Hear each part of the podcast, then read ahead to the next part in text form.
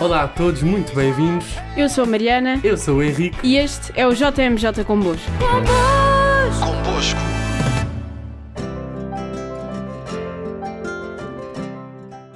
No programa de hoje trazemos mais três patronos das Jornadas Mundiais da Juventude. Começamos com a Beata Maria da Cruz. Maria da Cruz, de nome Teresa Adelaide Cesina Manetti, nasceu numa família humilde em Florença a 2 de março de 1846. Ficou órfã de pai muito cedo e, apesar de todas as dificuldades que ultrapassou, ajudava os pobres, privando-se até do que lhe era mais necessário. Era uma jovem alegre, autêntica, com caráter generoso e gostava de ser admirada e de chamar a atenção.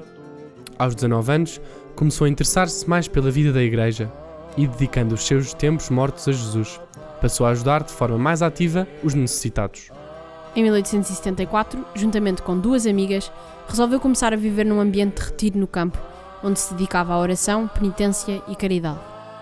Ali oravam, trabalhavam e reuniam algumas jovens para educá-las com boas leituras e ensinar-lhes a doutrina cristã. Ao longo daqueles anos, foram de muita importância as sugestões e os conselhos do jovem pároco. A 16 de junho de 1876, as três jovens ficaram admitidas na Ordem Terceira do Carmelo Teresiano. A Teresa Manetti mudou o seu nome para Teresa Maria da Cruz. Um ano após a sua entrada na ordem, uma mãe doente disse a Teresa que morreria feliz se ela cuidasse das suas crianças, algo que para Teresa foi um sinal de Deus. A partir desse momento, começou a dedicar-se mais às raparigas órfãs e a ajudá-las ao longo das suas vidas. Em 1888, as 27 primeiras religiosas vestiram o hábito da Ordem das Carmelitas Descalças, às quais se haviam juntado em 12 de junho de 1885. O sucesso da congregação levou a Madre, com a ajuda de Deus e do povo de São Martinho, Florença, a realizar o seu sonho, construir um grande convento e uma igreja. As atividades do Instituto ampliaram-se e em 1904 o Papa Pio X aprovou o Instituto com o nome das Carmelitas Terceiras de Santa Teresa. Com grande alegria, viu o Instituto estender-se para outros locais, tais como a Síria. Em 1908, Madre Teresa foi atacada por uma doença que, apesar dos cuidados, levou à sua morte terrena no dia 23 de abril de 1910. A sua vida e dedicação aos outros começaram a ser mais conhecidas e foi beatificada a 19 de outubro de 1986 pelo Papa João Paulo II. Convosco.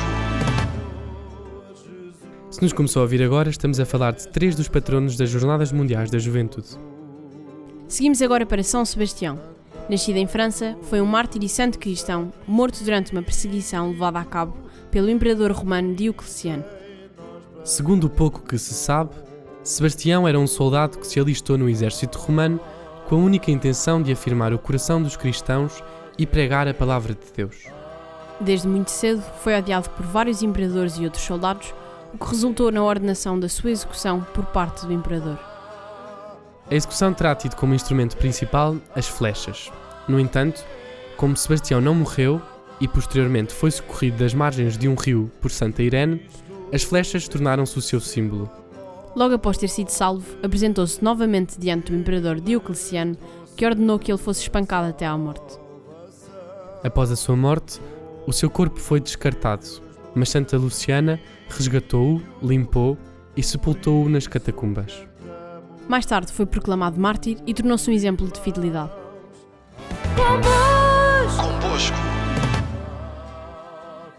Se nos começou a ouvir agora, saiba que estamos a falar sobre patronos das Jornadas Mundiais da Juventude e seguimos agora para Nossa Senhora de Czestochowa. Nossa Senhora de Czestochowa é um título de Maria consagrada como a padroeira da Polónia. A sua imagem encontra-se no Mosteiro do Monte Claro, em Czestochowa, na Polónia. Ao longo dos anos, vários foram os pontífices que reconheceram o ícone, começando com o Papa Clemente XI, que emitiu uma coroação canónica em 1717. Este ícone é uma pintura que exibe uma composição tradicional bem conhecida dos cristãos orientais.